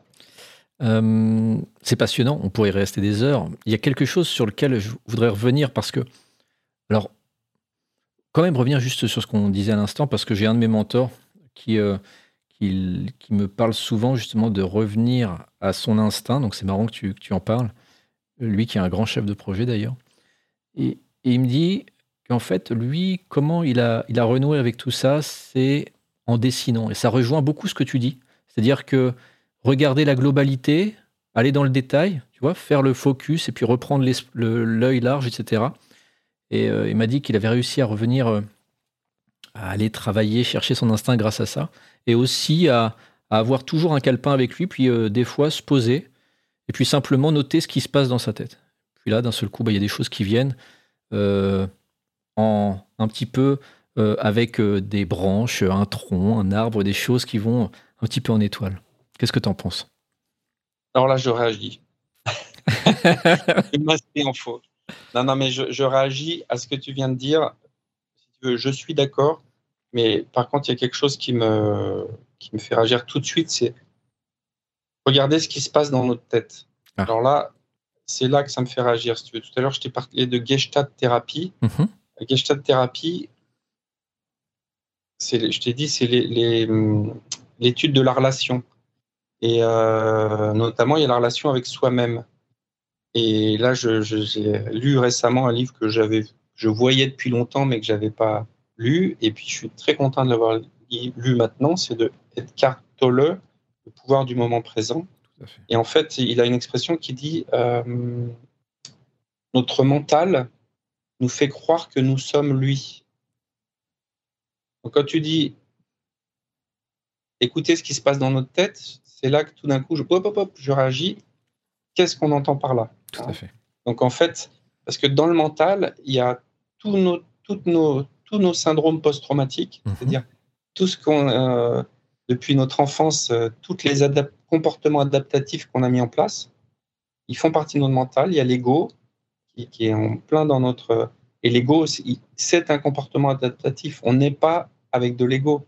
C'est à un moment donné, si on veut pas basculer dans la victime, eh ben on se met une piqûre d'ego et puis effectivement ça devient une, ça devient euh, donc en fait les gens qui ne veulent pas basculer dans la victime, c'est que potentiellement ils peuvent euh, sombrer en victime et qui, réagissent, qui réagissent pour ne pas, euh, pour ne pas prendre une hérédité familiale, par exemple, ou qui, ou qui, sont, ou qui sont victimes dans la réalité, c'est-à-dire qu'ils sont battus, etc. Puis à un moment donné, bah, il faut qu'il faut qu'ils aient une révolte et ils développent. Il y a un ego qui vient les, à ce moment-là les, les secourir, mais au bout d'un moment, ça devient un comportement adaptatif de plus qui devient notre propre limite à, un moment donné de notre vie. Donc, euh, moi, je dis attention, attention. Et puis tout le travail que je faire, moi, c'est d'essayer de, quand tu parles d'essence, c'est justement là, c'est pas, pas, ça se passe pas dans la tête l'essence. Hein, l'essence, c'est le corps qui parle. Hein, et, moi, un des, un autre petit atelier, si tu veux, que je trouve très sympa, que moi j'appelle euh, le, moi je l'appelle comme ça pour moi, c'est le, le la, la méditation du cœur. En fait, c'est pas du tout euh, para, euh, para je ne sais quoi, euh, d'un autre. c'est pas, c'est très, c'est très terrien. C'est en fait ce que tu fais quand tu fais de la relaxation. On, on, part de la respiration. S'occuper de notre respiration, c'est simplement pour sortir de notre mental. C'est-à-dire le hamster. Le mental, pour moi, c'est le hamster qui tourne dans la, dans la, sa roue, dans notre caboche. Hein? En fait, la respiration, se focaliser sur la respiration, c'est comme se focaliser sur un mantra. C'est une technique pour que notre fameux mental qui est en spinning euh, permanent, eh ben, on le, concentre sur une seule activité. Donc, on peut commencer effectivement sur le souffle. Puis, en fait, la méditation du cœur, c'est moi, je suis allongé et je vais essayer d'aller sentir mon cœur. Mais pas de façon spirituelle, d'aller sentir mon cœur qui bat, les battements de mon cœur. Donc, si je suis allongé et que ma tête repose sur l'oreiller, je peux le sentir par exemple sous mon oreille ou près de mon oreille. Ou alors, je peux le sentir dans ma poitrine, évidemment. Et si je le sens pas, bah, je peux poser les mains sur une sur le ventre, une sur la poitrine, les yeux fermés. Puis paf, ça y est, je le sens. Donc, va venir par exemple dans la paume des mains. Et une fois que je le sens, donc là, c'est de la technique pour que notre mental s'occupe d'autre chose, enfin s'occupe d'une chose en particulier qui est bien vivante et c'est pour ça que la méditation du cœur est pour moi puissante, parce qu'en fait, on parle de sentir la vie en soi. Quoi de plus symbolique que le cœur dans nous pour nous parler de la vie, de la notion de vie et d'être en vie et d'être dans son corps. Tout à l'heure, on parlait d'incarner, d'être dans sa chair. Donc, ce, petit, ce petit exercice tout bête d'aller sentir les battements de son cœur en soi, pour moi, il est très, très simple et parce qu'il est très simple, très puissant. Et une fois que je sens le cœur dans ma poitrine, par exemple, quand ça se passe bien, je vais me dire, OK, où est-ce que je le sens pas? Tiens, dans mes jambes, je le sens pas. tiens, est-ce que je peux emmener ces battements-là? Est-ce que je peux aller les ressentir dans ma jambe? Oh, bah j'y arrive. Je suis en train de le faire en même temps, effectivement, c'est incroyable. C'est incroyable de, raisonner comme ça, enfin justement de, de dé-raisonner, de laisser faire pour essayer de, de ressentir et non pas être dans l'esprit. Le, dans voilà. Alors si tu veux, le raisonner, on peut le prendre à contre-pied, c'est pas raisonner dans sa tête, mais raisonner en, termes de résonance. Oui, tout à fait. De sentir sa propre résonance. Et, et si tu veux, ça va dans le sens de d'instinct. C'est quand en fait, quand tu te mets au contact de, le, de la vie qui bat en toi, euh, c'est être au contact de, au contact de toi, quoi. Hein, c'est euh, et au contact de, Il faut tes sens pour être au contact de toi. Donc, la notion de vie en soi, elle est, elle est, c'est très très puissant. Et c'est pour ça que je disais aussi que les femmes, par rapport à nous, qui vivent la grossesse, elles ont une notion de compréhension de ce qu'est la vie qui est bien plus dans leur chair que nous. Et cet exercice de méditation du cœur, quelque part, il, va un peu aussi euh, nous éduquer, nous les hommes, euh, bas du front, à, ressentir la vie en nous. Et, en fait, quand euh, donc on peut écouter son, on peut sentir son cœur, puis on peut sentir sinon euh, parfois des fourmillements dans nos mains. Dans... Puis une fois qu'on les, c'est dans les mains que c'est le plus facile. On peut, on peut le faire frottant ses mains. Mhm. et puis après on les écarte. Et puis on, on, les écarte, on les rapproche et en rapprochant nos mains, on va à un moment donné sentir du fourmillement. Et ça, en fait, c'est l'énergie. Donc, si on n'y croit pas, on va dire, bon, non, c'est la chaleur. Peu importe. D'ailleurs, la chaleur est une énergie, pourquoi pas? En frottant nos mains, on va générer des, sensations dans nos mains, de la chaleur, et on va sentir des fourmillements. On peut faire pareil, on va dire, tiens, est-ce que, est que je les ressens dans, dans mes poignets? Ah oui. Ah tiens, j'arrive à faire remonter ça dans mes avant-bras. Et en fait, sentir ces fourmillements ou ce, micro-pétillement, pareil, l'emmener dans nos jambes, en fait, c'est ressentir la vie en soi. Et ça, c'est c'est fondamental au sens au sens c'est dans le fond de nous-mêmes. tu vois, c'est, on est dans la racine de nous-mêmes. Et, et, même si on est sur un podcast de, de, de, gestion de projet, bah oui, mais la base, euh, moi je dirais dans un, une, gestion de projet, ne pas oublier la base, ne pas oublier ses bases en tant qu'organisation, j'en sais rien, en tant que euh, et puis en tant que, que, euh, organisation qui est une multitude de, de singularités aussi. Qui est-on et euh, pourquoi on le veut? Le qui et le, et le pourquoi. Ouais, et puis, et, puis le, et puis le être, nous sommes des êtres vivants. Et, si tu veux, c'est, c'est pour ça que je, suis touché par les sagesses autochtones, parce que c'est, toujours dit de, de façon tellement simple et basique et naturel. Ce Carl Jung, euh, il va dire les mêmes choses. Euh, alors, ça, ça peut parler à notre esprit éduqué, et c'est super hein, ce qu'il dit, j'adore aussi. Mais en fait, lui-même, il a étudié les sagesses autochtones. Et, en fait, euh, quand tu parles de bon sens, bah oui, dans un projet, moi, je pense que plus les choses sont simples, plus elles sont puissantes. Mais justement, on pourrait t'entendre sur plein de choses avec la gestion de projet. Ça peut être des plannings, la constitution de l'équipe, et ça, ça, serait passionnant de t'écouter là-dessus. De ce que je pense qui est vraiment euh, primordial d'avoir un regard de ta part, c'est euh, la gestion des problèmes ou des situations de crise. On l'a évoqué un petit peu tout à l'heure. Tu l'as certainement vécu, tu as certainement vécu des problèmes, des matages, des cassages, des choses comme ça à l'époque, et tu as réagi selon peut-être des procédures, peut-être pas forcément selon ton instinct, c'est ce que tu me disais tout à l'heure. Euh, Aujourd'hui, quel regard tu as sur euh, le Sydney de l'époque? Est-ce que tu ferais la même chose? Est-ce que tu ferais différemment en situation de crise? Quels seraient, toi, tu vois, tes, tes trucs En tout cas, quelle expérience tu en tires de tout ça? Bah, Je vais prendre, le, je vais prendre la plus grosse crise, c'est-à-dire la perte d'un équipier. Hein. je ne vais pas tourner autour du pot. Déjà, non, je ne le ferai pas parce qu'en fait, euh, déjà d'entrée, si tu veux, je me suis. J'étais skipper du Sultanat d'Oman. Je devais, comme tout skipper, je devais performer. Je devais euh, être ambassadeur de la marque, qui était un pays. Et la mission supplémentaire, c'était ce qu'on appelle en anglais l'omanisation, c'est-à-dire de créer, de, d'inspirer des, euh, des, des, navigants omanais qui, qui, ne naviguent pas, des techniciens qui ne techniquent pas, mais prendre des techniciens dans l'équipe, et puis de chaque année de faire toujours un peu plus. un jour, on a, première année, on a battu un record mondial et, et à la fin de l'année, mon boss m'a dit alors c'est quoi ton c'est quoi ton world record pour l'année prochaine? Et en fait, c'était un peu ça le drame, c'est que euh, il a dit ça à un bon soldat et le bon soldat, bah, il est allé à bloc dans sa mission et jusqu'à dépasser les limites, c'est-à-dire à emmener des débutants, quasi débutants sur une Formule 1.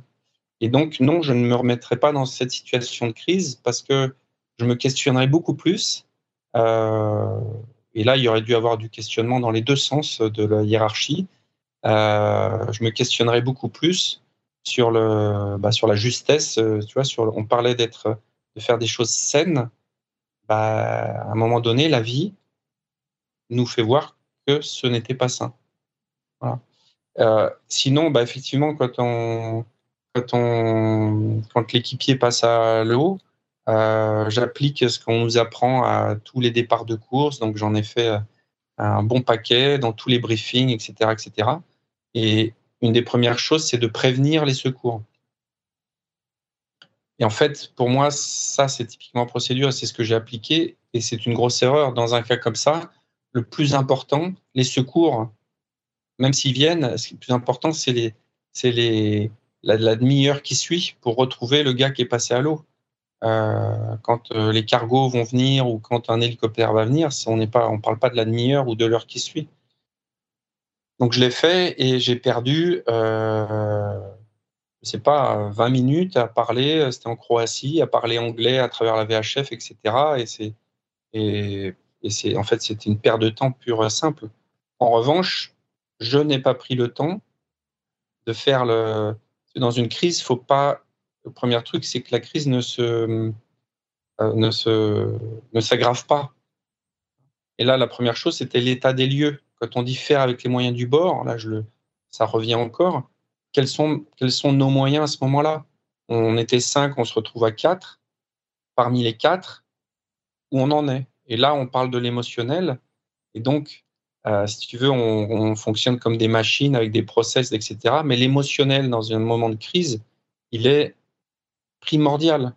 Parce que, euh, si tu veux, là, sur qui on peut s'appuyer ou pas, puis aussi la propre, euh, propre check de, soi-même, de son niveau émotionnel, il est. Donc là, pour moi, il y a un moment donné où faut. Déjà, c'est stop, on s'arrête. Il y a une crise, on s'arrête. On fait l'assessment, le, comme on dit, l'état des lieux. Euh, voilà. Et là, ça veut dire que pour ça, il faut être capable de potentiellement d'aller regarder quelqu'un dans les yeux, de, lui poser la main dessus, de se toucher potentiellement pour sentir. Et là, c'est dans le senti, c'est dans le ressenti. C'est de se parler, c'est de se regarder euh, 10 euh, secondes, 20 secondes, de sentir t'es là, t'es pas là, et puis de voir euh, les yeux écarquillés, et te dire bon, bah t'es pas là. Ok, bah écoute, va te poser là-bas, tu, voilà ta mission, tu te tiens à ça, tu bouges pas, et tu regardes. Et voilà. Et donc ça, je l'ai fait avec euh, deux au manet, justement, puisque dans mes a priori, bah, effectivement, c'était une évidence que c'est eux qui allaient être le plus touchés, avec le, avec le moins d'expérience. Et j'avais un anglais avec moi, jeune. Dans mes a priori, je me suis dit, il faut bien que je m'appuie sur quelqu'un. Donc, je m'appuyais sur lui et j'ai pas euh, senti que le gars, en fait, était, était dans un semi-chaos euh, physique. Hein, il s'est pris. Euh, et donc, je lui ai passé la barre en me disant, bah, c'est lui qui a les compétences. Et en fait, quand j'ai étudié la trace après coup pour le rapport de, de, mer, on appelle ça, bah, je me suis aperçu que pendant que moi je perdais 20 euh, minutes à, à tchatcher euh, inutilement, bah, lui il sillonnait de façon complètement. il ne savait pas du tout ce qu'il faisait. Quoi. Et alors qu'on avait un pilote automatique à bord, donc plutôt que de lui passer la barre, j'aurais pu mettre le pilote en mode compas et que le bateau aille tout droit et qu'on sillonne euh, où on, trace, si tu veux, on quadrille plutôt la zone euh, grâce au pilote et que voilà que je n'ai pas, pas utilisé.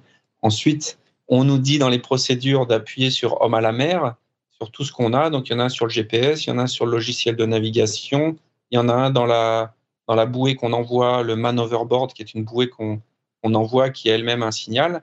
Et on se retrouve avec trois signaux d'homme à la mer. Donc, en fait, dans la recherche, bah, c'est complexe. Donc tout ça, c'est des choses qu'on nous apprend. Et la réalité, bah, elle est différente. Donc, donc c'est pour ça que si tu veux, encore une fois, je reviens et puis finalement, je, pense que si on veut à la fin de notre échange en tirer un jus quelconque, je reviendrai sur cette histoire-là, sentir, ressentir et s'adapter. Et, prendre, je, devrais mettre avant, prendre le temps de sentir, ressentir et s'adapter. Et cette prise de temps, elle est, en fait, elle est vitale. Hein. Moi, on a, on a perdu un gars, donc elle est, elle est, elle est vitale. Et là, je parle d'un cas euh, de vie humaine, mais juste avant, on a parlé de l'importance de la nature.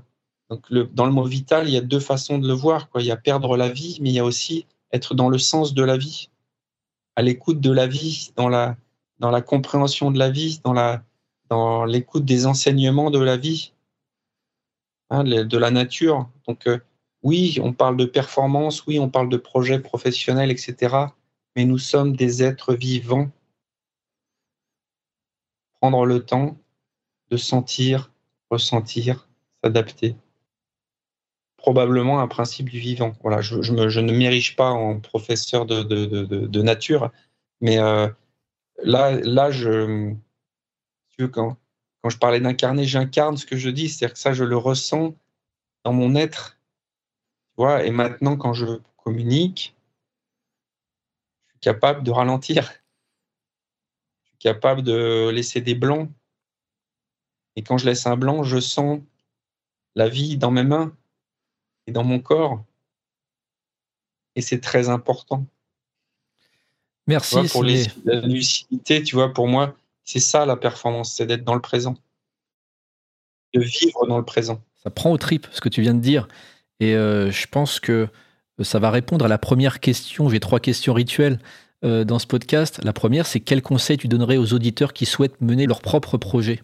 Le premier conseil, ce serait de valider que ce geste est sain. Très bien.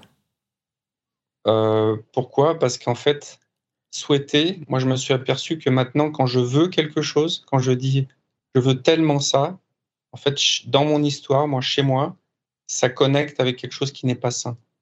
Alors que quand maintenant je dis d'aller à, cette chose qui est prévue dans quelques temps, euh, ça me met en joie.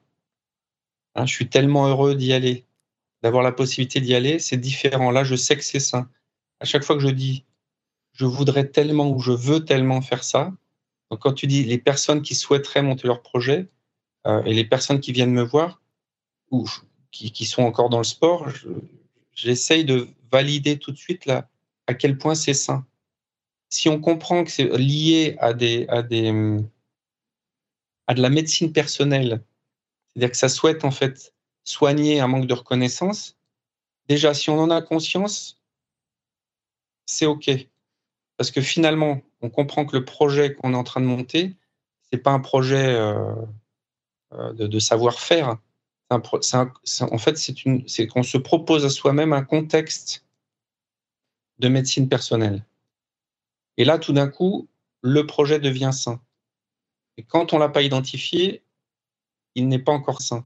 Très bien, donc valider son projet, ça serait euh, la réponse à cette première question rituelle. Valider le fait qu'il soit sain. La deuxième question, est-ce que tu voudrais nous conseiller un bouquin et ou un disque? Alors mon, conseil, euh, c'est un bouquin plutôt qu'un disque.